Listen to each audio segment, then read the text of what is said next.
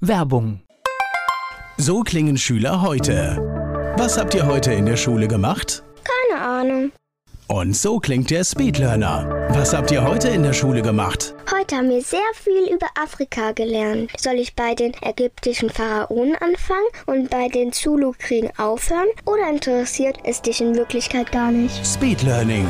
Für bessere Noten. Wie wir vom Hoffnungslerner zum Speedlearner werden. Jetzt überall im Buchhandel. Speedlearning. Antenne Mainz, mein heutiger Gast ist männlich. Name, Axel, Alter, 53. Geburtsort, Mainz, Beruf, Verwaltungsangestellter, eigentlich. Hobbys. Hobbys? Viele. Hauptsächlich Wein trinken. Oh, das ist ein gutes Hobby. Gibt es sowas wie ein Lebensmotto? Ja, einfach oft genug lachen. Und das Leben nicht immer so schwer nehmen. So die Leute, die mit dir zu tun haben. Was meinst du, wie beschreiben die dich? Was für ein besonderes Merkmal gibt es? Das besondere Merkmal ist wahrscheinlich, dass ich eine ziemlich hohe Schlagzahl habe. Also das heißt, ich bin keine Schlaftablette. Okay, werden wir heute noch genau feststellen, was das bedeutet. Axel Klug, mein Gast hier bei Antenne Mainz. Axel Klug ist mein Gast hier bei Antenne Mainz und wir sprechen im Verlaufe dieser Sendung über Stadt, Land, Wein und vieles mehr. Ganz normal in Mainz aufgewachsen oder wie ist es gelaufen? Ja, ich habe interkulturelle Erfahrung in Mainz gesammelt, weil ich nämlich die Hälfte meiner Jugend in Gonsenheim und die andere Hälfte in Finden verbracht habe. Und das ist für alle, die in Fas bei der Fasenacht aktiv sind, natürlich ein großes Reizwort. Na, du redest jetzt ja mit jemandem, der auch in Finden groß geworden ist. Also so gesehen kann ich es ein bisschen nachvollziehen, ja. Das heißt erst Gonsenheim. Erst Gonsenheim, dann Finden, genau. Okay. Wann, wann, wann war, der, war der Umzug? Ich glaube so mit, es ist schon so lange her, ja. ja. Ich glaube so mit 10, 12 ungefähr, ja. Also Gonsenheim noch richtig mitbekommen, ne? Also Gon ja, doch schon, ja. Ist aber, glaube ich, für so eine Kindheit auch ein toller, toller Ort, ne? Gonsenheim ist nett. Wald Find, in der Nähe. Wald in der Nähe, ja, aber Finden ist noch netter, weil da habe ich am Feldrand gewohnt. Und da ich jetzt noch nicht so weit vor ja noch nicht so alt war, dass ich nicht mehr draußen spielen gegangen bin, habe ich das natürlich auch genutzt, Baumhäuser gebaut und was weiß ich, alles, was man da so im Feld macht. Wo am Feldrand? Jetzt bin ich natürlich neugierig, weil jetzt äh, können wir Insidergespräche führen. Kakteenweg, kennst du? Ja, klar. Das, okay, da oben, okay, ja. Das ist da, wo hinterher dann mal der Katzenberg nebendran gebaut wurde. Ja, genau. Also klar kenne ich. Also ja. ich, andere Ecke, Ulmenstraße, wenn das ein Begriff ist. Ulmenstraße habe ich auch ein Jahr gewohnt. Okay. Beim Ammann in den Häusern. okay. Der hat da so vier, fünf Häuser, so, so Mehrfamilienhäuser. Da habe ich mal. Also auch den Berg hoch, oder was? Genau, das genau. war mein erster, mein allererster Finderwohnsitz für anderthalb Jahre, aber genau. länger nicht. Genau, und ich bin groß geworden, also quasi Eiskiller, diese, diese vielen ja. Häuser. Und dann gab es nochmal zwei von diesen Einheiten, die oben angebaut worden sind. Das ging dann quasi zu, zur Ulmenstraße Straße hoch. Okay, hinten an diesem, an diesem Schlittenberg Ge da, genau, da, Schlitten genau, genau, also genau da. mein quasi, dort wo ich aufgewachsen bin, das Haus grenzte genau an diesen Berg. Dann, okay, ja. da bin also, ich immer runtergeschlittert dann da früher, als es noch Schnee gab bis äh, zur Domitianstraße hat mein Schlitten gehalten. Ja? Genau. Der, der, Norbert Petri, der da hinten gewohnt hat, das letzte Haus in der Domitianstraße, der war so mein Jahrgang. Okay. Verrückt. Das ist das, äh, was man so Gemeinsamkeiten hat, ja. Und wir sind ja auch jetzt nicht so weit altersmäßig auseinander. Wir, wir sind uns wahrscheinlich sogar über den Weg gelaufen. Gut möglich, ja. Ja, ohne ja. dass ich das jetzt ja. weiß, aber kann, kann passiert sein, gewesen sein. Ja. Witzig. Also auch in Gonsenheim eingeschult da wird auf alle Fälle, ne? Genau. Wo? In der Maler Bäckerschule. Okay, also klassisch da an der Hauptstraße. Genau. Und, äh, ja. Und in Finden ging es dann wie weiter? Ich habe alles auf dem zweiten Bildungsweg gemacht. Ich bin ganz klassisch Finden Hauptschule, dann ins Berufsschulzentrum, mittlere Reife, dann eine Lehre gemacht, dann Fachoberschule. Ja, war einfach so weiter, ja. Ja, klar, aber äh, auf der anderen Seite ist es ja auch ein, äh, ich finde es ein guter Weg, weil ich habe auch vieles über den zweiten Weg gemacht und es ist heute manchmal so ein bisschen, finde ich, schade, dass alles aufs Abitur schaut und es so viele Möglichkeiten eigentlich gäbe, wenn Gut, wir sie hab, wertvoll gestalten würden. Ja. Ich habe dann mein Fachabi, sage ich mal, lockere 20 Jahre brach liegen lassen. Und dann habe ich irgendwann mal einen Betriebswirt gemacht in Mainz an der v VWA, das ist die Verwaltungs- und Wirtschaftsakademie. Und dann noch mal drei Jahre später habe ich in Österreich berufsbegleitend noch ein Masterstudium gemacht und habe dann in International Relations meinen Master gemacht, also in internationalen Beziehungen. Gleich geht es weiter im Gespräch mit Axel Klug hier bei Antenne Mainz. Ich spreche gleich über Stadt, Land, Wein mit meinem Gast Axel Klug. Was sich genau dahinter verbirgt, später in dieser Sendung. Du warst jetzt ganz schnell bei deinem Studium. Ich würde gerne noch ein bisschen zurückgehen. Wir bleiben okay. noch mal ganz kurz in der Schule, weil meine, okay, Lieblings meine Lieblingsfrage ist: äh, Warst du denn ein guter Schüler? durchwachsen. Ah, okay. Echt durchwachsen. In manchen Fächern top, in anderen habe ich keinen Bock gehabt, dann warst du auch nicht so toll. Bei mir war es auch, ja, ich habe ein paar Jahre gebraucht, bis ich dann irgendwann kapiert habe, wie es läuft. Und so lange war es halt extrem schwierig. Ja, kann ich nachvollziehen. Ging mir so ähnlich, ja. Und dann war es dann war's ja. halt okay, ja. Die Naturwissenschaften waren, das, das hat mich nie gereizt, obwohl es trotzdem meinen Lebensweg begleitet hat. Bei mir war es alles. Rundum, also diese, dieses, diese, diese These, du bist naturwissenschaftlich oder sprachlich begabt in der Schule. Also bis zur 8., 9. habe ich in, in allen Fächern versagt, durch, durchgehend. Okay. Also so gesehen, alles, alles, alles gut. Hast du nach der Schule, aber hört sich ja schon ein bisschen raus, hast du sofort gewusst, wo das hingehen soll? Oder? Nein, also ich habe ja total den gebrochenen Lebenslauf mit mehrfach irgendwas anderes Neues. Mein Vater hat eine Fahrschule gehabt in Mainz und für ihn war es eigentlich wichtig, dass ich mal irgendwann in seine Fußstapfen trete. Und so habe ich erstmal nach der Schule dann eine, eine Lehre gemacht, Autoelektriker gelernt. Mein Vater hatte auch in seiner Jugend Autoelektriker gelernt. Und dann wurde ich nach der Bundeswehrzeit Fahrlehrer. Das war so mein erster richtiger, echter Beruf, den ich dann auch ein paar Jahre lang ausgeübt habe. Also eigentlich klassisch in den Familienbetrieb rein, ne? Genau. Okay. Ganz genau. War das einfach so oder war das eine bewusste Entscheidung? Also manche Sachen passieren ja einfach, weil es da ist. Ich glaube, das hat von beidem was gehabt. Also das war ein Stück weit vor gegeben, vorgezeichnet. Also ich habe gemerkt, meine Eltern hätten das gerne und sie wollten das. Sie haben mich aber jetzt nicht unbedingt gezwungen. Aber irgendwie haben sie mich so über die weiche Art bekommen, weil ich hatte ja, wie gesagt, das Fachabi gehabt und wollte ursprünglich mal Feinwerktechnik studieren. Und dann haben meine Eltern gesagt, dann mach doch erstmal noch deinen Fahrlehrerschein, dann kannst du dir während dem Studium ein bisschen was nebenher verdienen. als ich meinen Fahrlehrerschein dann hatte, habe ich als Fahrlehrer gearbeitet und dann ist das Studium erstmal vollkommen vergessen worden. Das ist untergegangen. Okay. Weil das Arbeiten hat Geld gebracht. Mit Geld konnte man sich die, die junge Erwachsenenzeit gut finanzieren und dann plötzlich ist das andere in den Hintergrund getreten. Ich habe sogar die, äh, hieß auch Fahrschule Klug, ne? Ja. Ja, ich habe es auch in der Wahrnehmung, ich kann dir jetzt nicht sagen, wo sie war, aber ich habe es in der Wahrnehmung irgendwie im Hinterkopf. Ja. Die Hauptstelle war in Gonsenheim auf der Breitenstraße und in Finden gab es eine Filiale viele Jahre lang. Anfang der 80er ist die, glaube ich, geschlossen worden und dann gab es in Pretzenheim und in Heidesheim gab es noch eine Fahrschule. Wo die finden? Jetzt muss ich noch mal fragen. Ursprünglich an der Domitianstraße, das ist da in der Nähe der Hauptschule. Und dann später unten am Obstmarkt. Das heißt, wenn man von der Poststraße okay, oben genau. am, bei ja, der Eisdiele ja. links runter ist, man genau, genau geradeaus drauf ja, zugefahren. Ich, alles gut, ich, ich, weiß es wieder, ja. okay, also es ist witzig, ja. Das ist, äh, Welt ist ein Dorf, ja. Wie lange hast du es gemacht? Die Fahrlehrerei habe ich zehn Jahre gemacht. Ja. Okay. Doch. Und dann nach zehn Jahren habe ich gemerkt, es gibt auch noch andere Dinge, die gut sind. Und es gibt vor allem, es ist ein schweres, schweres Feld, dort zu arbeiten. Es sieht von außen wahrscheinlich netter aus, als es tatsächlich ist.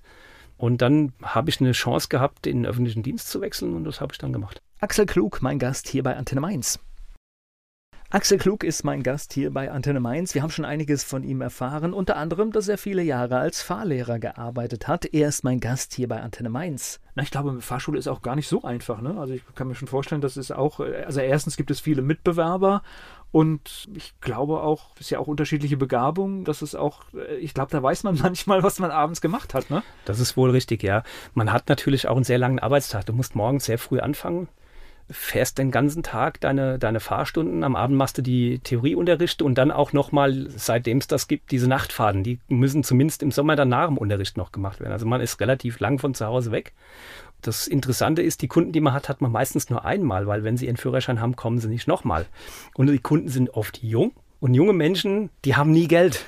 Das heißt, man kann auch nicht mal über eine hohe Qualität ein besonders äh, wertvolles Produkt anbieten oder eine wertvolle Dienstleistung, wo die Leute sagen, gebe ich viel Geld. Halt schnellstmöglich ja, durchzukommen. Ne? Ja. Der ist besonders gut, dann gebe ich da halt auch mehr aus, weil selbst die Jugendlichen, die darauf Wert legen würden, hätten gar nicht das Geld, das zu zahlen.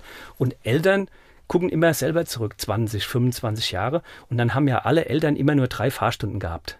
Später hatten die alle nur fünf Fahrstunden. Und heute, wenn man sich mit heutigen Eltern unterhält, die haben alle nur zwölf Fahrstunden gehabt.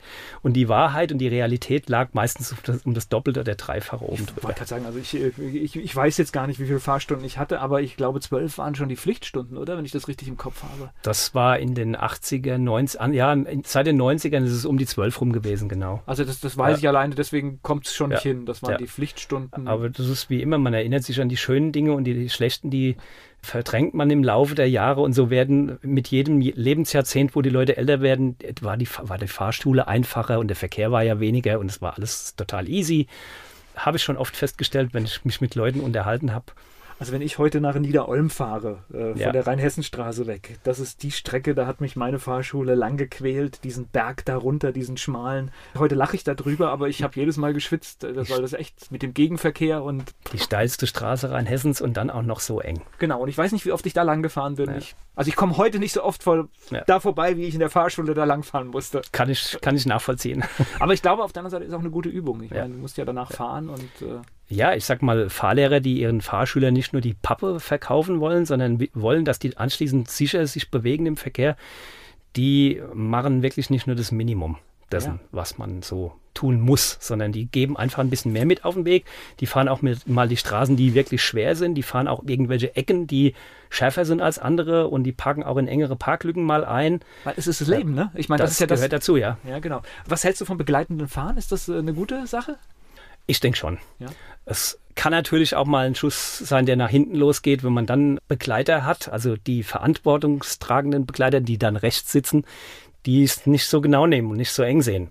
Und wenn dann ein Jugendlicher in der Fahrschule ordentlich was gelernt hat und nebendran sitzt der Vater, die Mutter oder manchmal sind es ja auch die Großeltern oder der Onkel, das ist ja nicht ganz so genau festgelegt, die das ein bisschen locker sehen, dann könnte das möglicherweise bei dem einen oder anderen auch mal nicht ganz so gut sein. Aber insgesamt denke ich, ist es eine gute Idee. Ich glaube auch, Ja, weil du fährst halt und hast einfach ein bisschen mehr Praxis, bevor du alleine losgelassen wirst. Ich Ja, glaube, das ist. ja. Praxis- äh, und Fahrerfahrung sammeln ist mit eines der wichtigsten Punkte, die die jungen Leute mit auf den Weg kriegen können. Weil genau daran hapert es doch oft, wenn man irgendwie in der Zeitung liest oder im Fernsehen sieht, dass einer wieder mal auf der Rheinhessenstraße gegen den Alleebaum gefahren ist. Ja, so. das ist ganz, ganz, ganz schlimm. Bevor wir noch zu deinen ganzen Studiengängen hier gleich kommen und allem, was du noch gemacht hast, Bundeswehr habe ich noch gehört. Was hast du gemacht? Ich habe erstmal in meinem Lehrberuf dort in der Grundausbildung angefangen. Das heißt, ich habe für die Bundeswehr dann auch als Kfz-Elektriker mal so eine, so, eine, so eine Grundausbildung bei der Bundeswehr bekommen.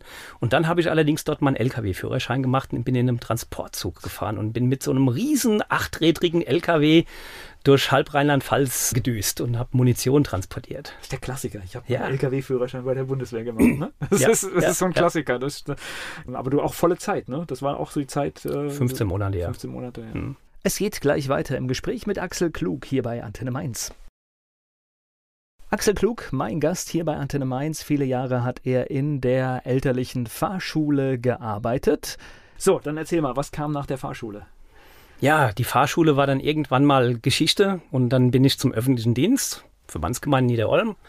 Über die Fahrschule, natürlich sehr verkehrsbetont, bin ich da ins Ordnungsamt reingekommen und konnte mich da auch mit dem Thema Verkehr beschäftigen. Hat mich aber jetzt auf Dauer nicht ganz so hundertprozentig befriedigt. Ich wollte eigentlich ein bisschen mehr und dann kam das erste Studium in der Verwaltungs- und Wirtschaftsakademie in Mainz und dort habe ich einen Betriebswirt studiert, in der Hoffnung vielleicht mit ein bisschen Glück in der Niederolmer Verwaltung auch eine entsprechende Tätigkeit zu bekommen. Aber wir hatten uns ja im Vorgespräch schon drüber unterhalten, Verwaltungen bei den Verbandsgemeinden sind nicht so groß, dann gibt es auch nicht allzu viele Stellen und dann aus diesem Grund bin ich irgendwann mal zur Stadt Mainz gewechselt. Wobei das ja auch, ich sag mal, das ist ja so ein Alter, wenn man, wenn man schon lange gearbeitet hat, sich dann auch nochmal fürs Studium aufzuraffen, das ist auch, glaube ich, nochmal eine besondere Herausforderung, oder? Ja und nein. Also natürlich ist es eine Herausforderung. Wenn man es berufsbegleitend macht, ist es gleich eine doppelte Herausforderung, weil man muss ja seinen normalen Beruf schon auch irgendwie hinkriegen. Man muss die Familie handeln und dann noch zusätzlich studieren. Also das ist nicht einfach. Aber Stillstand war für mich noch nie so ein richtig echtes Thema. Also ich will immer versuchen, nach vorne zu schauen, was Neues zu machen. Ich bin da immer motiviert. Ich glaube, du liegst da auch ja richtig im Trend, weil diese Geschichte lebenslanges Lernen, das siehst du in allen Bereichen. Wir kommen da nicht mehr drum rum. Also es ist egal was. Die Welt verändert sich um uns herum und wenn du da nicht mitmachst und nicht äh, alle Dinge verstehst, dann bist du weg. Ja, sehe ich genauso. Und man liest es ja auch doch immer mal wieder in irgendwelchen Veröffentlichungen, die so aus Europa kommen. Da gibt es Programme, die Europäische Union fördert lebenslanges Lernen. Das ist natürlich alles schön, aber ich habe es tatsächlich für mich persönlich mit Leben gefüllt. Ja, muss man Es auch. geht Ich immer glaub, noch so, äh, ja. Es geht einfach nur, und äh, weil ich se- sehe das ganz einfach, ich habe ja auch die Digitalisierung in meinem Medium mitbekommen und da sind wirklich Menschen auf der Strecke geblieben, weil denen dann das zu viel war. Und es ist auch gut, dann aufzuhören, weil es, es kam natürlich immer noch viel schlimmer. Ja, klar. Und, und es ist einfach Ja. so, es, es bietet, es immer ein weinendes und ein lachendes Auge, viele Möglichkeiten, aber natürlich macht es auch Prozesse schwieriger oder mehr Aufwand. Und äh, ja, es ist halt einfach so, ja. ja, kann ich nur bestätigen. Ja. Ja. Ja. Okay, das heißt, Wechsel zur Stadt Mainz hat funktioniert, das habe ich schon rausgehört. Mhm. Aber eigentlich sprechen wir heute wegen was, wegen was ganz anderem. Aber Österreich, Österreich muss ich noch machen. Was hast du in Österreich erlebt? Österreich, ja. Während meiner Zeit bei der Stadt Mainz habe ich irgendwann mal mein altes Fabel für internationale Beziehungen wieder gespürt. Das fing auch wieder in der Jugend an. Ich habe früher Handball gespielt und wir hatten mal so ein Trainings, eine Trainingswoche mit amerikanischen GIs, die in Gonsenheim stationiert waren. Und da haben wir mit den Amis Handball gespielt. Das kannten die, das haben wir denen beigebracht. Und das hat mich ein Stück weit geprägt, wie schön das ist, mit Leuten aus anderen Weltgegenden was Gemeinsames zu erarbeiten und was Gemeinsames zu tun. Und das hat sich bei mir über viele Jahre aufrechterhalten. Ich mache auch ein bisschen was im Bereich Städtepartnerschaft mit Italien und so. Und irgendwann habe ich den Punkt gehabt, wo ich gedacht habe, ich muss noch mal ein bisschen was oben draufsetzen und habe mal geschaut, wo kann ich mein Faible für internationale Beziehungen ausleben. Und das hab, konnte ich in Österreich wahrnehmen, weil dort gibt es eine Universität, eine staatliche Universität in Krems, Weinbaugegend, Wachau. Und das ist die einzige Universität, wo man internationale Beziehungen berufsbegleitend studieren kann im deutschsprachigen Raum. Ich glaube, das ist sogar eine große Uni, ne? Die ist ziemlich groß, ja. Ich die weiß, hat weil, äh, um die 20.000 Studierende, ja. aber das sind alles immer nur Teilzeitstudierende. Das heißt, die sind nie alle gleichzeitig da. Okay die verteilen sich so über vier Wochen und da kommen die Studenten so im vier Wochen Rhythmus vor Ort und zwischendrin wird richtig schön distanzlernend zu Hause werden die, die Module durchgepaukt und dann kommt man nach vier Wochen wieder hin, dann haut man erstmal eine Modulprüfung raus und dann anschließend wird man drei, vier oder fünf Tage wieder mit neuem Stoff vollgestopft. Wow, also viel Disziplin auch, ne? Ja, aber es war total spannend. Also tolle Leute von, von Russland über Österreich natürlich, Deutschland, Schweiz, Franzosen, Italiener, Serben, ja. Wir hatten einen Österreicher, der hat in Ecuador, in Quito, in der österreichischen Botschaft als Konsul gearbeitet und der ist immer einmal im Monat nach Österreich geflogen, um da vier Tage an die Schule zu gehen und dann wieder zurück. Also es war ganz spannend. Eine Diplomatentochter von einem syrischen Botschafter, der bei der UNO in, in Wien akkreditiert war, heute vielleicht nicht mehr ist, ich weiß es nicht genau, aber so ganz, ganz bunte, eine ganz, ganz bunte Mischung von Menschen und es war toll. Und immer zwischendrin Wein. Es geht gleich weiter im Gespräch mit Axel Klug hier bei Antenne Mainz. Mein Gast hat in einer Weinregion studiert, in Krems in Österreich, und heute beschäftigt er sich mit Stadtland Wein. Axel Klug ist hier zu Gast bei Antenne Mainz. Weinregion ist ja klasse auch in Österreich. Das ist immer Weinregion. Wein, das Weinviertel rechts von Krems und links von Krems die Wachau. Also es war schön. Ja, die können das ja auch. Die Österreicher Super haben das gut, ja durchaus ja. Auch, auch im Griff, das stimmt. Ja. Was lernt man da genau? Was sind internationale Beziehungen oder wie, wie nennt man das? Ja, ich glaube, man würde das heute so als Querschnittsstudium bezeichnen. Also man lernt einfach, wir fingen an mit internationalem Recht, also das Recht auf dass sich die UNO gründet und UNO bezieht und mit der die UNO versucht, bestimmte Verträge und bestimmte Vereinbarungen umzusetzen und durchzusetzen auch. Das geht ja seit dem Dreißigjährigen Krieg. Da ist im Prinzip so die erste Diplomatie entstanden und seit der Zeit gibt es tatsächlich so eine Art Rechtssetzung im internationalen Recht. Geburtsstunde der Nation ist das Ende des Dreißigjährigen Kriegs. Man hat plötzlich einen anderen Staatsbegriff damals entdeckt. Das war so der Anfang unseres Studiums. Dann ging es über internationale Wirtschaftsbeziehungen zu interkulturellen Geschichten. Das heißt auch, ähm, wie gehe ich mit Menschen aus anderen Ländern um? Was muss ich beachten? Ganz genau, okay. ganz genau. Wie können sich die Blickwinkel voneinander unterscheiden? Und natürlich ganz ist wichtig, auch ja. ein Teil von internationalen Beziehungen schlicht und ergreifend politikwissenschaftlich. Okay, das ist heißt- ein ganz breites Spektrum. Das heißt also, man lernt auch, dass, was weiß ich, Leute im asiatischen Raum zum Beispiel vielleicht anders ticken als wir. So ist es, genau so ist. Und dass sie einfach durch sowohl ihren kulturellen Hintergrund oder auch durch die politischen Systeme, in denen sie leben, ganz andere Blickwinkel auch haben. Die verstehen manchmal unsere Blickwinkel gar nicht. Genauso wie natürlich viele von uns die Blickwinkel der anderen nicht verstehen. Und eine der spannendsten Einheiten in diesem Studium war zum Beispiel, das nannte sich Field Studies in islamischem Recht. Natürlich ganz aktuell, wenn man heute mitkriegt, was mit IS und der Flüchtlingswelle und so weiter alles passiert. Das gab es zu dem Zeitpunkt noch gar nicht in der Art.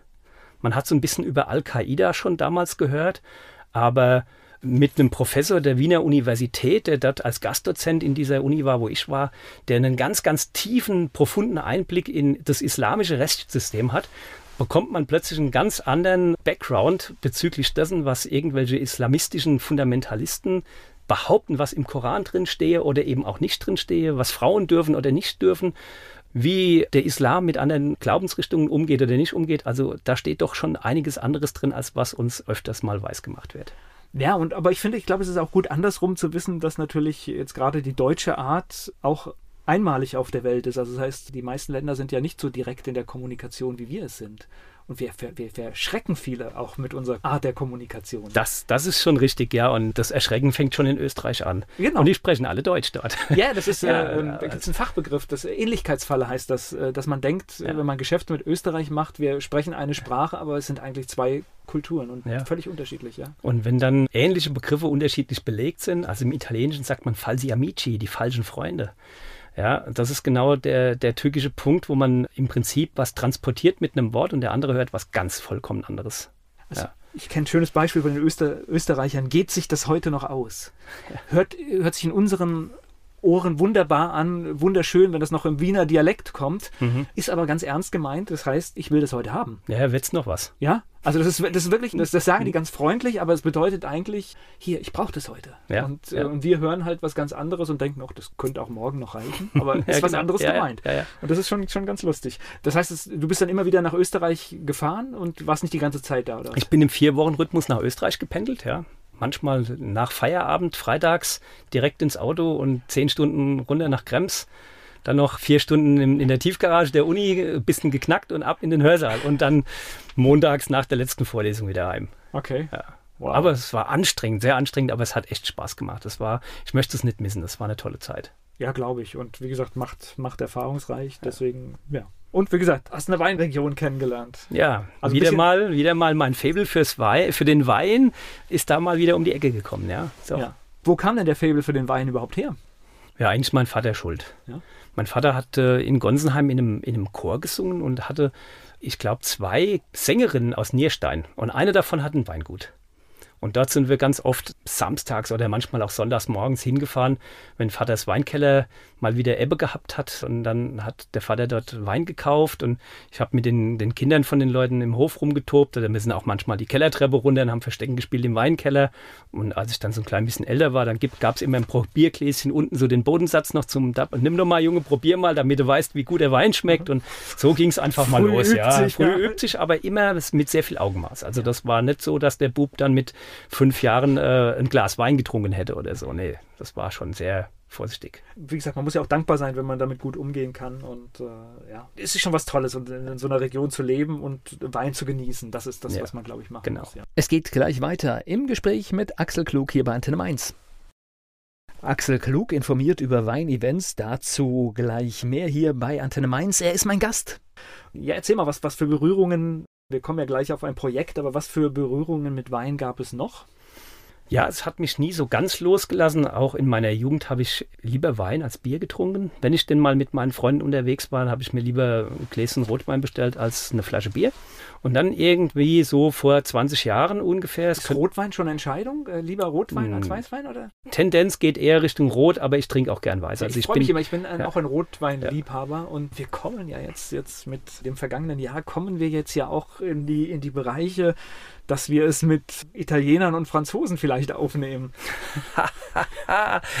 sagt der Mann aus Gau-Bischofsheim. Ich wohne in Stadegen-Elsheim. Ja. Und das geht gerade noch so an die an den Ingelheimer Grund. Ja. Und Ingelheim ist die Rotweinstadt schon immer. Ja, schon seit. Karl dem Großen die Rotweinstadt und bei uns wächst schon lange guter Rotwein. Ich weiß aber, Rotwein aus Deutschland ist Ja. etwas anderes als ein Rotwein aus Italien, Frankreich. Einfach von der, von der Schwere. Also ich liebe wirklich, wenn die auch eine Schwere haben. Und ich, was, was ich von Winzern gehört habe, der Sommer 2018, der wird ganz schöne Dinge bringen. Das glaube ich auch, ja. Vor ein paar Tagen hat einer was vom Jahrtausendwein zu mir gesagt.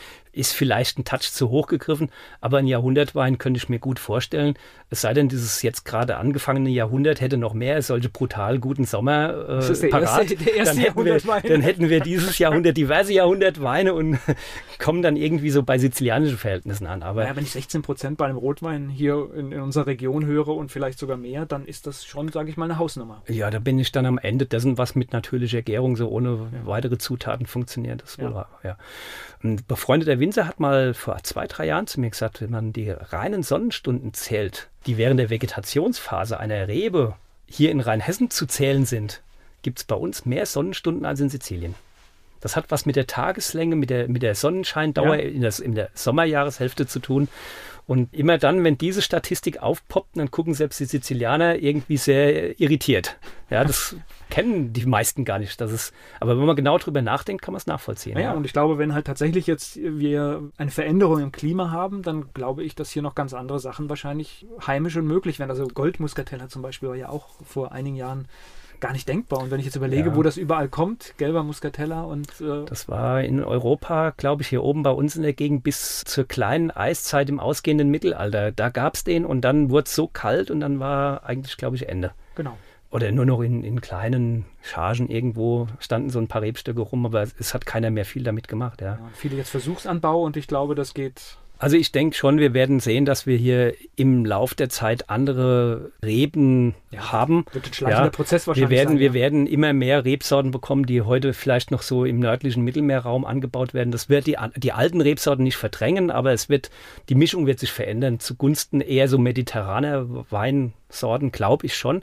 Und man sieht ja auch schon immer weiter nach Norden geht der Weinanbau. Früher hieß es mal so beim 51., 52. Breitengrad ist Schluss. Ja, heute haben wir Weinberge, auch Weinberge, man sagt gar schon Weinberge Hügel, dazu. Weinhügel. Nein, Weinfelder auf, Felder, auf ja. Sylt und in, in Dänemark und ganz viel sogar in Holland. Da gibt es nicht nur an der Maas entlang, wo traditionell schon immer Weinbau war, sondern sogar in, in Westfriesland gibt es mittlerweile riesen Weinfelder, Farmen, wo Wein im Schwemmland ja, im ehemaligen, in der ehemaligen Nordsee stehen. In England gibt es Weinanbau.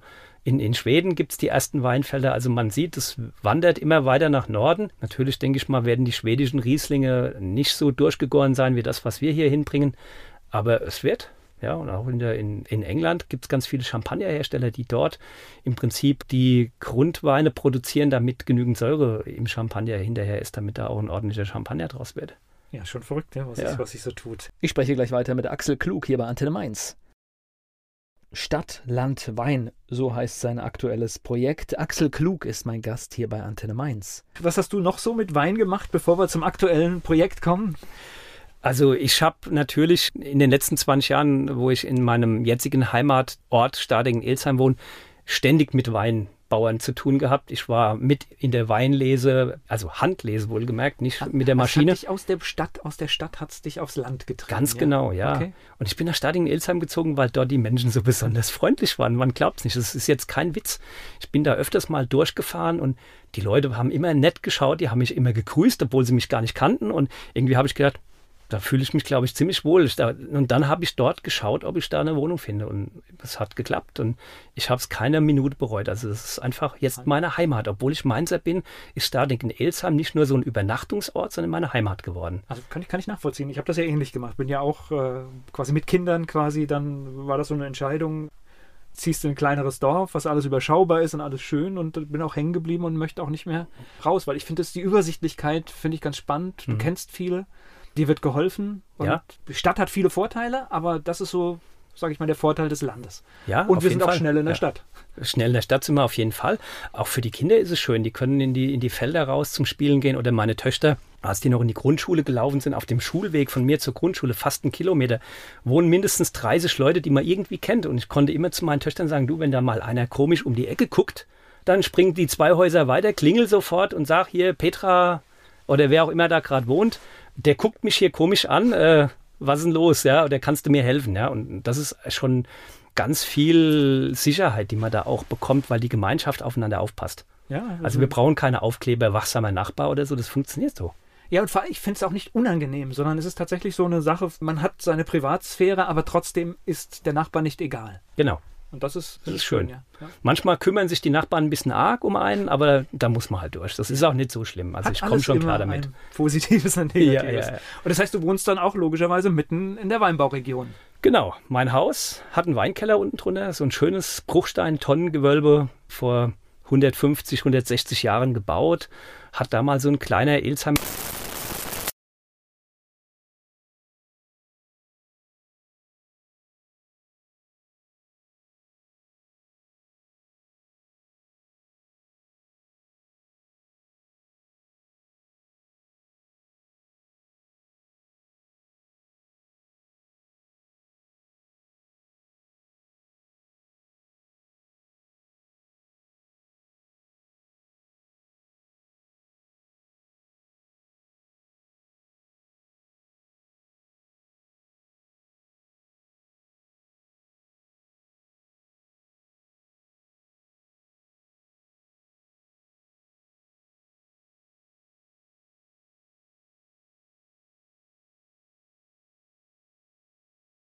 nicht, wobei wir schon in jeder Woche einige Artikel veröffentlichen. Ja, wir berichten über Weinevents in Rheinhessen. Stadtland Wein, ne? Stadtland Wein. Also was ist mit dem Wein in der Stadt? Was ist mit dem Wein auf dem Land? Und wie können die Verbraucher oder die, die Menschen hier in unserer Region, wie können die das genießen? Deswegen die Weinevents in Rheinhessen. Wir wollen nicht über die Qualität von Wein sprechen. Wir wollen auch nicht uns als Sommeliers sehen, weil keiner von uns paar Leuten, die das machen. Schmeckt nicht oder schmeckt. Ne? Ja, das sind doch die, die Leute sollen es genießen. Und Ja. äh, unsere Idee ist, es gibt ganz viele Menschen, die wollen einfach Wein in netter Gesellschaft genießen. Und genau das ist es, was man bei Weinevents ja sucht. Entweder sucht man nette Gesellschaft oder eine Betätigung, die irgendwie in Bezug zu Wein steht oder eine interessante Geschichte rund um den Wein oder eine Kombination aus Wein und Kunst. Es gibt ganz viele Möglichkeiten, was man alles als Weinevent bezeichnen kann. Und darüber berichten wir wirklich mit Herzblut. Und das jetzt seit einigen Wochen, ne? Wir haben am dritten Weihnachtsfeiertag angefangen, also am 27.12. ja, genau. Okay. Also das heißt, äh, wahrscheinlich stand dann Weihnachten auch noch unter der Vorbereitung, ne? So ist's, ja. Also es hat Weihnachten nicht komplett verdrängt, weil wir haben vier, fünf Monate vorher sehr, sehr intensiv uns vorbereitet und wir waren zu 98 Prozent in der Woche vor Weihnachten fertig und wir haben dann an Weihnachten noch ein bisschen hier und da gefeilt, was uns noch aufgefallen ist. Und eigentlich wollten wir erst am 2.1. anfangen. Okay, aber ihr wart dann durch und habt gesagt, komm, dann können wir auch anfangen, ne? Ja, und dann kamen ein paar Freunde, die haben gesagt, warum wollt ihr denn so lange warten? Jetzt sitzen die Leute alle auf der Couch, die Weihnachtsgeschenke haben ihren ersten Reiz verloren, dann daddeln sie mit ihrem Smartphone oder am Laptop rum und haut's doch raus, geht in den Markt, zeigt euch den Leuten, die haben Zeit für euch. Jetzt können die lesen. Okay. Erster Artikel? Ja. Der erste Artikel war Weinfest in Timbuktu. Okay. War nicht ernst gemeint. Ist jetzt auch nur noch, wenn man ganz weit hinter scrollt, unter der Rubrik weitere Artikel zu finden, weil wir da so ein bisschen beschrieben haben, wie wir es machen wollen. Weil wir gedacht haben, Weinfest im Timbuktu, da denkt jeder, was, was, von was schreiben die hier? Also es war so ein bisschen der Reiser, der so ein bisschen Aufmerksamkeit generiert hat. Beispiel jetzt, was weiß ich, in mein Weindorf, in dem ich lebe, wird 1250 Jahre, da gibt es eine Feier irgendwann im Sommer, das wäre euer Thema, ja? Das wäre unser Thema. Da gibt es verschiedene Möglichkeiten. Wir können da einfach redaktionell drüber berichten und das Ganze fest begleiten, so in wie halt so die äh, unterschiedlichen Events kommen. Und wir können natürlich auch für die Gemeinde da sein und sagen, wenn ihr, wenn ihr ein bisschen mehr wollt als Redaktion, das heißt, wenn ihr so ein bisschen Image-Kampagnen fahren wollt oder irgendwas, dann hätten wir da auch ein paar Instrumente, die wir da anbieten können. Also da kann man drüber reden. Okay. Und ist immer nur Bild und Text oder gibt es auch, was weiß ich, Videos oder, oder? Wir können auch Videos einbinden, wir könnten auch Podcasts einbinden. Also wenn du mir von unserer heutigen Sendung einen Podcast überlässt, dann kann ich den rein technisch gesehen da auch reinfummeln. Muss ich nicht machen, könnte ich aber. Ähm, Also den Podcast gibt es. Den, ja. Also den, den wird es geben von unserem Schön. Gespräch. Das heißt, der wird irgendwann ein paar Tage später bereitstehen und Ja. dann kann man das natürlich auch Also nutzen. man kann ganz viele äh, digitale Medien dort einbinden, fast alles, was es irgendwie gibt. Und wir sind wirklich im wahrsten Sinne des Wortes interaktiv. Das ist gut. Ich spreche gleich weiter mit Axel Klug hier bei Antenne Mainz. Stadt, Land, Wein, so heißt sein aktuelles Projekt. Axel Klug ist mein Gast hier bei Antenne Mainz. Was hast du noch so mit Wein gemacht, bevor wir zum aktuellen Projekt kommen? Also ich habe natürlich in den letzten 20 Jahren, wo ich in meinem jetzigen Heimatort Stadingen-Elsheim wohne, ständig mit Weinbauern zu tun gehabt. Ich war mit in der Weinlese, also Handlese wohlgemerkt, nicht mit der Maschine. Hat dich aus der Stadt, aus der Stadt hat es dich aufs Land getrieben. Ganz ja? genau, ja. Okay. Und ich bin nach Stadingen-Elsheim gezogen, weil dort die Menschen so besonders freundlich waren. Man glaubt es nicht. Das ist jetzt kein Witz. Ich bin da öfters mal durchgefahren und die Leute haben immer nett geschaut, die haben mich immer gegrüßt, obwohl sie mich gar nicht kannten. Und irgendwie habe ich gedacht, da fühle ich mich, glaube ich, ziemlich wohl. Ich da, und dann habe ich dort geschaut, ob ich da eine Wohnung finde. Und es hat geklappt. Und ich habe es keine Minute bereut. Also es ist einfach jetzt meine Heimat. Obwohl ich Mainzer bin, ist Stadingen-Elsheim nicht nur so ein Übernachtungsort, sondern meine Heimat geworden. Also kann ich, kann ich nachvollziehen. Ich habe das ja ähnlich gemacht. Bin ja auch äh, quasi mit Kindern quasi, dann war das so eine Entscheidung. Ziehst du in ein kleineres Dorf, was alles überschaubar ist und alles schön und bin auch hängen geblieben und möchte auch nicht mehr raus, weil ich finde, das die Übersichtlichkeit finde ich ganz spannend. Du kennst viele, dir wird geholfen und Ja. die Stadt hat viele Vorteile, aber das ist so, sage ich mal, der Vorteil des Landes. Ja, und wir sind auch Fall. schnell in der Ja. Stadt. Schnell in der Stadt sind wir auf jeden Fall. Auch für die Kinder ist es schön. Die können in die, in die Felder raus zum Spielen gehen. Oder meine Töchter, als die noch in die Grundschule gelaufen sind, auf dem Schulweg von mir zur Grundschule, fast einen Kilometer, wohnen mindestens 30 Leute, die man irgendwie kennt. Und ich konnte immer zu meinen Töchtern sagen, du, wenn da mal einer komisch um die Ecke guckt, dann springt die zwei Häuser weiter, klingel sofort und sag hier, Petra oder wer auch immer da gerade wohnt, der guckt mich hier komisch an. Äh, was ist denn los, ja, oder kannst du mir helfen, ja, und das ist schon ganz viel Sicherheit, die man da auch bekommt, weil die Gemeinschaft aufeinander aufpasst. Ja, also, also wir brauchen keine Aufkleber, wachsamer Nachbar oder so, das funktioniert so. Ja, und vor allem, ich finde es auch nicht unangenehm, sondern es ist tatsächlich so eine Sache, man hat seine Privatsphäre, aber trotzdem ist der Nachbar nicht egal. Genau. Und das ist, das ist schön. schön ja. Ja. Manchmal kümmern sich die Nachbarn ein bisschen arg um einen, aber da muss man halt durch. Das ist auch nicht so schlimm. Also Hat ich komme schon klar damit. Positives und Negatives. Ja, und das heißt, du wohnst dann auch logischerweise mitten in der Weinbauregion. Genau. Mein Haus hat einen Weinkeller unten drunter, so ein schönes Bruchstein-Tonnengewölbe vor 150, 160 Jahren gebaut.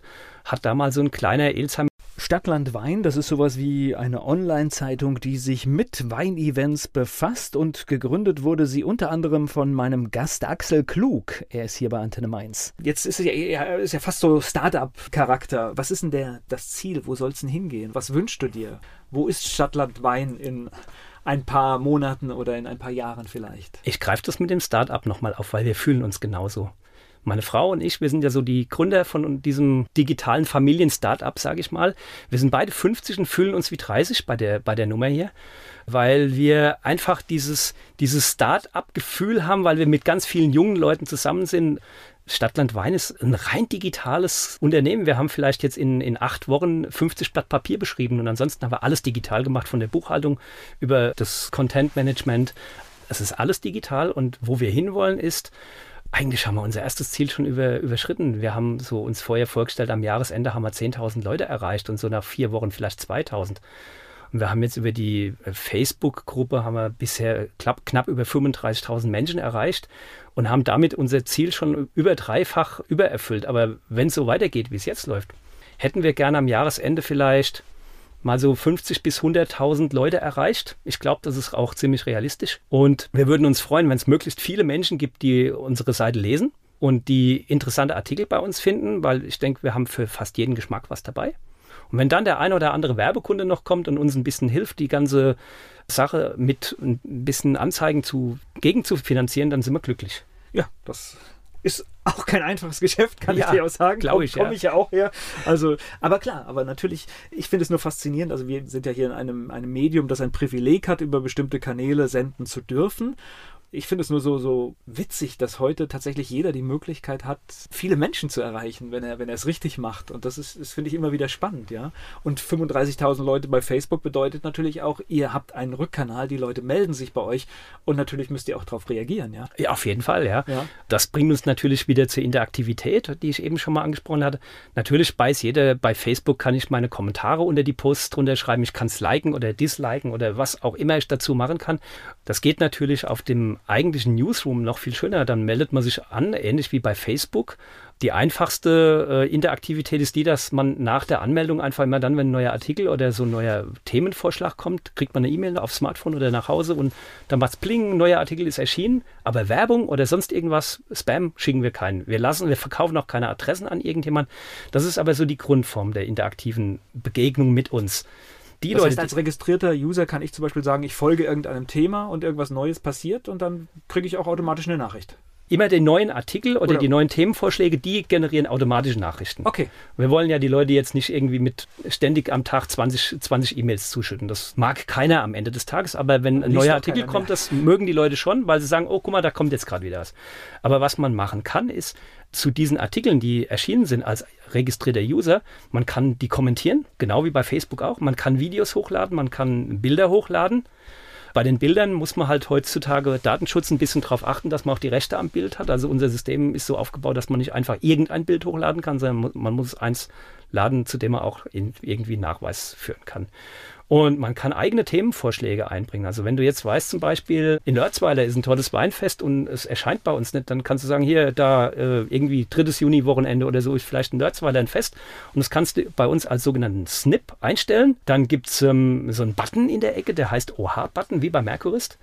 Und die angemeldeten User, die können auf den draufklicken und dann steigt er so in seiner Wertigkeit immer mehr an. Das wird so prozentual angegeben. Und wenn der so, sagen wir mal, die 60, 70 Prozent überschritten hat, dann ist das für uns Anlass daraus, aus diesem Themenvorschlag tatsächlich einen Artikel zu stricken. Okay. Wir machen es auch manchmal vorher.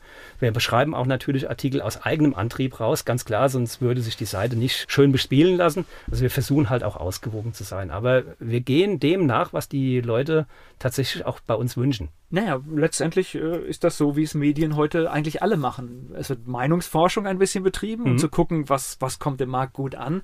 Aber natürlich musst du auch einen eigenen redaktionellen Input haben, um eine, sag ich mal, eigene Note zu setzen. Genau. Ich spreche gleich weiter mit Axel Klug bei Antenne Mainz. Axel Klug hier zu Gast bei Antenne Mainz. Wir sprechen über Stadt, Land, Wein. Klassisches Medienunternehmen. Ja, sind wir, sind wir auch. Wir sehen uns jetzt nicht unbedingt als so eine, so eine Werbebotschaft, so ein Werbebotschaft, ich weiß gar nicht, wie ich es ausdrücken soll, so ein Wochenblatt, sage ich mal, was so 10% Content hat und 90% Werbung. So sehen wir uns überhaupt. nicht. Nachrichtenblatt sagt man dazu. Das heißt, Ist das ein äh, Nachrichtenblatt? Nein, es gibt, Ja. es gibt äh, in den Verbandsgemeinden gibt es so diese Okay. Nachrichtenblätter, wo halt vorne die offiziellen Mitteilungen sind und dann kommt hinten halt zehn Seiten Anzeigen. Aber aus meiner Sprachlosigkeit ist klar auszudrücken, siehst du schon, ich komme gar nicht so richtig tief aus der Medienwelt, sondern ich bin da ja über eine ganz andere Schiene reingerutscht in das, was ich jetzt tue. Und ja, ich muss da noch ziemlich viel lernen, aber macht trotzdem Spaß. Und die Name? Leute sind bis jetzt begeistert. Name kam, woher? Der Also- Name kam vom Spiel Stadt, Land, Fluss. Okay, also naheliegend, ne? Irgendwie kam man drauf zu sagen, oh, da, man könnte ja auch irgendwie so Stadt, Land, Wein, ja, hört sich gut an. Und dann haben wir hin und her gedacht, haben noch drei, vier, fünf andere Vorschläge und dann sind wir doch wieder zu Stadt, Land, Wein zurückgekommen. Und wir haben jetzt sogar so ein kleines, so ein, so ein Werbemittel, was wir so ab und zu verteilen. Das ist so ein kleiner Block, da ist ein Stadt, Land, Fluss-Spiel drauf, aber das heißt Stadt, Land, Wein. Ja, genial. Und dann noch drei weitere Spalten. Okay. Und darauf ist ein Kollege von mir gekommen, Fabian, der, das ist eine Idee, das war, der hat zu mir gesagt, komm doch mal wieder auf dein, deine Ursprungsidee mit diesem Stadt-Land-Fluss-Spiel zurück und mach das mit deinem Stadt-Land-Wein. Und das geben wir jetzt den Weingütern oder den Straußwirtschaften, wo wir vorbeikommen zum Hinlegen. Dann können die Kinder mitspielen oder auch manchmal die Erwachsenen. Es kommt gut an. Ich überlege gerade, was machst du dann, wenn du Y als Buchstaben hast? Ja, verlieren. verlieren. Ja, ansonsten habe ich, ich hab schon Ja. überlegt, also bei, bei den meisten findest du ja irgendwas, was weiß ich, Burgunder kannst du oder Ja. ja. Wir haben natürlich auch schon Kinder gesehen, die sagen, auch mit Wein kennt man es nicht aus. Die haben es einfach durchgestrichen und haben oben drüber Fluss geschrieben und ist auch gut. Ja, obwohl ich das ganz witzig finde, wenn Ja. du beim Glas Wein sitzt und Ja. dann spielst du das und dann kannst du mal dein Wissen auspacken. Und jeder kann die Regeln selber festlegen. Man könnte ja sagen, man trägt nur Rebsorten ein oder Weine nach ihrem Markennamen oder was auch immer, ja. Aber ich sehe als, als Unterschied, ich sehe ich gerade auf dem T-Shirt, Wein-Events in Rheinhessen. Das heißt also tatsächlich diese Events, Veranstaltungen, Weinfeste. Das ist so euer, euer Themenschwerpunkt, den ihr auch setzen wollt. Ganz genau. In der Region zwischen Mainz, Worms, so ein Stück hinter Alzey bis zum Zellertal, wo so die Grenze zwischen Rheinhessen und der Pfalz ist und dann so Richtung Bad Kreuznach und Bingen wieder hoch. Das ist so unser, unser Beritt, in dem wir berichten über alles Mögliche. Und es gibt so tolle Dinge hier, das ist unglaublich. Gleich geht es weiter im Gespräch mit Axel Klug hier bei Antenne Mainz. Stadtland Wein, das ist ein Portal, da geht es um Wein-Events und gegründet hat das Ganze Axel Klug. Er ist mein Gast hier im Talk bei Antenne Mainz. Ich bin auch immer wieder erstaunt und ein paar Sachen kriege ich ja auch aus meinem Umfeld mit, was weiß ich, solche Sachen wie Berghoch 4. Ich weiß nicht, habt ihr vielleicht auch Ja. schon, wäre, wäre auf alle Fälle ein Bericht wert, Ja, wo wenn, ja. wenn vier Gemeinden sich zusammenfinden und machen etwas. Und da gibt es echt so tolle Feste und Ideen und das, ist, das macht so viel Spaß, ja. Also kurz nach dem Jahreswechsel war man in Westhofen, da ist das Gut Leben am Moorstein. Ich weiß nicht, ob du das schon mal gehört hast. Das ist eigentlich, was soll ich sagen, das ist ein ehemaliges Weingut. Also dort gibt es heute keinen selbstgemachten Wein mehr, aber es ist ein Kulturkeller, so ähnlich wie das Unterhaus. Und daneben dran ist, äh, betreibt der Betreiber noch ein Restaurant, was mittlerweile zu den 500 besten Deutschlands gehört. Und jetzt hat er auch noch ein Hotel dazu genommen in einem daneben liegenden, auch leerstehenden Weingut, was er mit viel Liebe und mit viel Sinn für Details und für Tradition äh, restauriert hat. Also dort unten in Westhofen, da laufen gigantisch tolle Sachen ab. Also schön. Hätte ich, habe ich vorher nicht gekannt, bevor ich Stadtland Wein gemacht habe. Und jetzt komme ich an alle möglichen Ecken, egal ob es der Espenhofen Flohnheim ist oder hier bei euch Berghoch 4 oder Fackelwanderungen in Nierstein oder wo auch immer, ja. Es gibt tolle Sachen. Also für jeden ist da was dabei. Das finde ich auch das, das Spannende an dem, was ich hier so mache, dass du immer irgendwelche Sachen entdeckst und obwohl du hier lebst, ja, und dann kommst du drei, vier Orte weiter und da gibt es halt dann irgendeine so eine Kleinigkeit, die du noch nie gesehen hast und äh, faszinierend, ja. Und Mhm. ich glaube auch, ihr werdet nie fertig. Nein, wir werden nicht fertig. Wir wollen auch nicht fertig sein, weil wir das nicht als Start-Ziel-Lauf sehen, sondern auf den Lauf komme ich gleich nochmal, sondern das ist ein Prozess, der ständig wieder sich neu aufmischt, und neu, neu generiert und das ist ein, äh, das hört nie auf und das macht es ja auch spannend, ja, weil manche Feste gibt es 30 Jahre lang und plötzlich sind sie fertig und dann kommt ein Neues hoch. Ja, mit einem neuen Konzept, mit einer neuen Idee. Mein Heimatort hat jahrelang das Stardecker Sektvergnügen gefeiert. Dann war es zehn Jahre tot. Dann ja. kam 200 Jahre Rheinhessen und an, angesichts dieser 200 Jahre Rheinhessen ist es wieder aufgepoppt. Ein Riesenrenner, der totale Erfolg. Im Jahr 2017 nochmal die gleiche Nummer, wieder gut. 2018 Riesengewitter, alles ins Wasser gefallen. Aber die Kollegen dort sind frohen Mutes, die wollen wieder starten. Ich glaube, dieses Jahr gibt es erneut das Stadeger Sektvergnügen. Bestimmt haben wir dieses Jahr wieder gutes Wetter. Gleich geht's weiter im Gespräch mit Axel Klug. Axel Klug, mein Gast hier bei Antenne Mainz. Wir sprechen über Stadt, Land, Wein. Er ist mein Gast. Naja, und viele Sachen, die wir in Rheinhessen haben, und das war ja auch 2016 der Impuls für viele Ehrenamtliche, es wird von vielen Menschen privat in der Freizeit gemacht, ja. ja? Und manche Sachen werden halt ganz groß und dann geht es manchmal auch mhm. nicht oder irgendjemand gibt einen Verein auf oder den Vorsitz und dann brechen halt manchmal Sachen auch zusammen. Aber es zeigt sich, es entsteht meistens irgendwas Neues.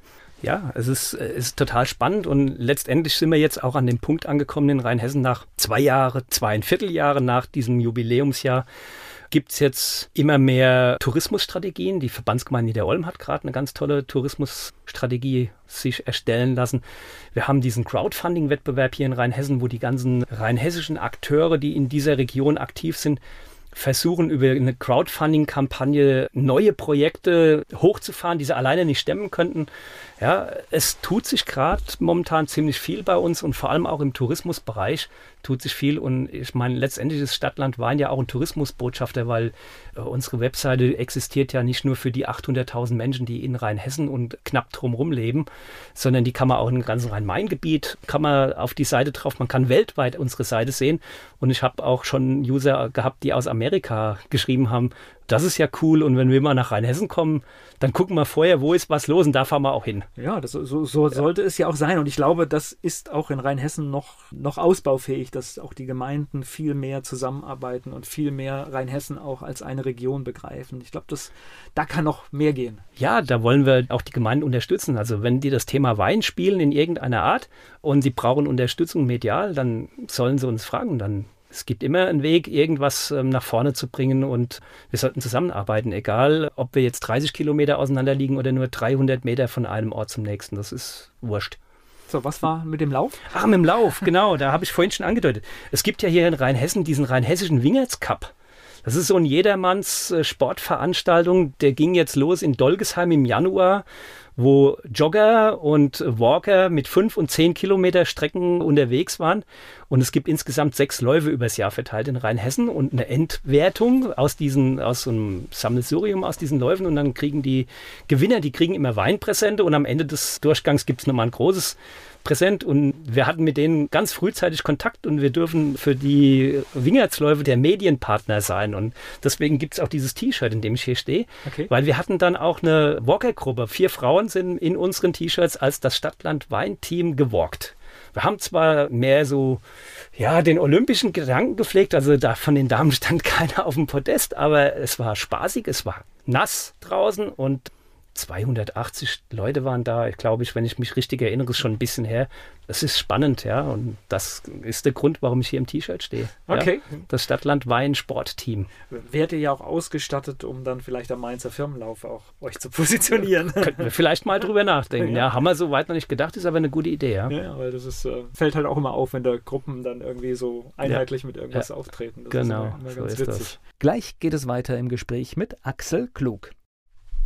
Axel Klug, mein Gast hier bei Antenne Mainz. Dein Lieblingsplatz in Mainz? Beim Weinsalon. Mainz ist für dich. Meine Heimatstadt. Und Wiesbaden? Eine Stadt, die nette Nachbarn hat. Sehr schöne Antwort. So naheliegend und noch nie da gewesen, muss ich jetzt ganz ehrlich sagen. Dein Ausgetipp in Mainz? Kann ich nicht sagen, weil es gibt so unglaublich viele Möglichkeiten in Mainz, dass es einfach unfair wäre, einen rauszuheben. Na, vielleicht bei Stadtland Wein gucken, ne? Ja, wäre eine Lösung. Fleischwurst mit Senf oder Handkäse mit Musik? Fleischwurst mit Senf und Weg und Woi. Hast du sowas wie einen Spitznamen?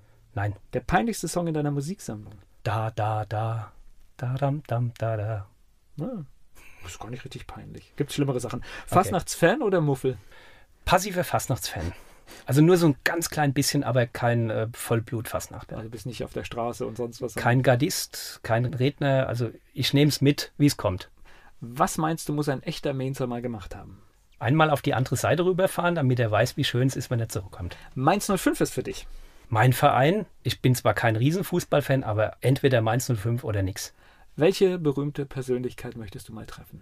Ich bin ja jetzt tatsächlich mit der Weingeschichte unterwegs und ich glaube, ein ganz spannender Typ ist der Stuart Pijot, dieser Weinkritiker, der Amerikaner, der hier auch viel in Deutschland unterwegs ist.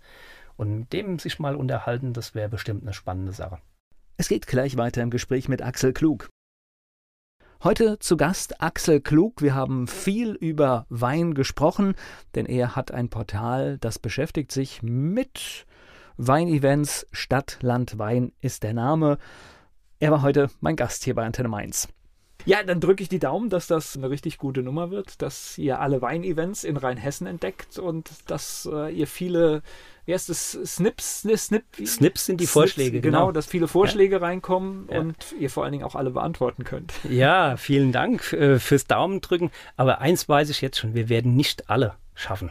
Und wenn unser Portal aufgebläht wird, dass man sie in ganz Rheinhessen überall sieht, werden wir es nicht schaffen, weil wir hatten am Anfang bei der Vorbereitung mit 2000 Weinevents pro Jahr in Rheinhessen gerechnet und haben gedacht, wir greifen fast ein bisschen hoch. Also wir haben schon gedacht, es wäre eine Werbebotschaft. Aber mittlerweile haben wir festgestellt, es wird wohl lange nicht reichen. Also ich schätze, wir liegen irgendwie näher an 3000 als an 2500 also pro Jahr in Rheinhessen. Ist auch mein Eindruck und ich hatte auch für 2016 die eine oder andere Veranstaltung gemeldet und da ist ja dieses Büchlein, mhm. obwohl eigentlich war es ein richtiges Buch rausgekommen. Mhm. Und danach konnten ja viele gar nicht aufgenommen werden, weil noch so viele Veranstaltungen gemeldet wurden. Ja, und da hast ja. du erstmal die Dimension gesehen. Da standen ja manchmal 30, 30 ja, Veranstaltungen am Tag drin. Und ich meine, das ist natürlich das Schöne an, de, an unserem Newsroom. Da gibt es keinen äh, Redaktionsschluss in dem Sinn. Das heißt, wir sind nie fertig und haben gedruckt. Bei uns kann man auch im Dezember, am 6. Dezember noch sagen, ach, mir ist gerade eingefallen, ich mache noch mal ein Weihnachtsevent auf meinem Weingut am 23. Dezember und den kriegen wir noch rein. Ja, und vor allem, Der geht nicht äh, unter. Äh, also ich meine, die gedruckte Zeitung, das gibt es zwar noch, aber da müssen wir ganz ehrlich sein, das ist ja. auch vorbei. Das ist eine ja. Generation, die das noch macht. Also ich ja. kenne keinen unter 40, der eine Zeitung abonniert hat das ist halt natürlich, ich verstehe das schon für die Zeitungen auch ein schweres Brot heutzutage mit einer immer schnelleren Gesellschaft, einer immer digitaleren Gesellschaft. Nein, noch ist die Zielgruppe ja groß genug. Also ja, aber es wird weniger. Ja, klar. Aber ja. noch ist die Zielgruppe über 40, 50 noch groß genug. Und ähm, da sind natürlich alle digitalen Medien, vor allem wenn sie sich so wie wir auf einen ganz speziellen Bereich spezialisieren, schon ein Stück weit im Vorteil, denn die Leute, die auf unsere Seite freiwillig gehen, also die wissen, wir existieren und die kommen zu uns, die suchen auch das, was wir anbieten. Das heißt also, die suchen tatsächlich Weinevents in Rheinhessen und suchen nicht einen Gebrauchtwagenhändler in Oldenburg. Und wenn man in manch eine Zeitung guckt und sieht dann Weingutswerbung zwischen den Todesanzeigen, da frage ich mich, warum hat der Winzer Geld ausgegeben, um mit seiner Weingutswerbung dort zu sein? Es sei denn, er macht natürlich den Leichenimps. Aber das ist, glaube ich, gar nicht Ziel der Sache. Ja, also wir liefern natürlich, wenn einer tatsächlich sagt, ich brauche Öffentlichkeit, wir liefern die dorthin aus, wo sie auch gesucht wird, nämlich an Leute, die gerne mit Wein in Gesellschaft unterwegs sind und nicht an irgendjemanden. Ich vermute stadtlandwein.de, ne? So ist es ganz genau. Also ganz, ganz, so ganz, ganz genau, einfach. Ja. Und, und, auch entsprechend bei Facebook. Bei Facebook auch unter Stadtlandwein. Bitte zusammenschreiben, weil es gibt nochmal äh, so eine Weinverkaufsmesse, die mit uns nichts zu tun hat. Die wird in einzelnen Worten geschrieben. Ja. Okay. Und jeder, der auf Facebook geht oder Xing oder LinkedIn, der findet uns dort und kann dort auch direkt über den Registrieren-Button auf unsere Login-Seite kommen. Also wer wirklich mit E-Mails geweckt werden möchte, im wahrsten Sinne des Wortes, es ist mal wieder ein Artikel da, der sollte vielleicht den Weg gehen, dass er sich tatsächlich anmeldet, dann muss er nicht immer selber suchen. Okay, dann drücke ich euch die Daumen. Die Events gehen euch nicht aus, das haben wir heute festgestellt. Ja, auf jeden Fall. Und äh, wünsche viel Erfolg. Ja, vielen Dank, dass ich hier sein durfte und Dito. Wünsche ich auch.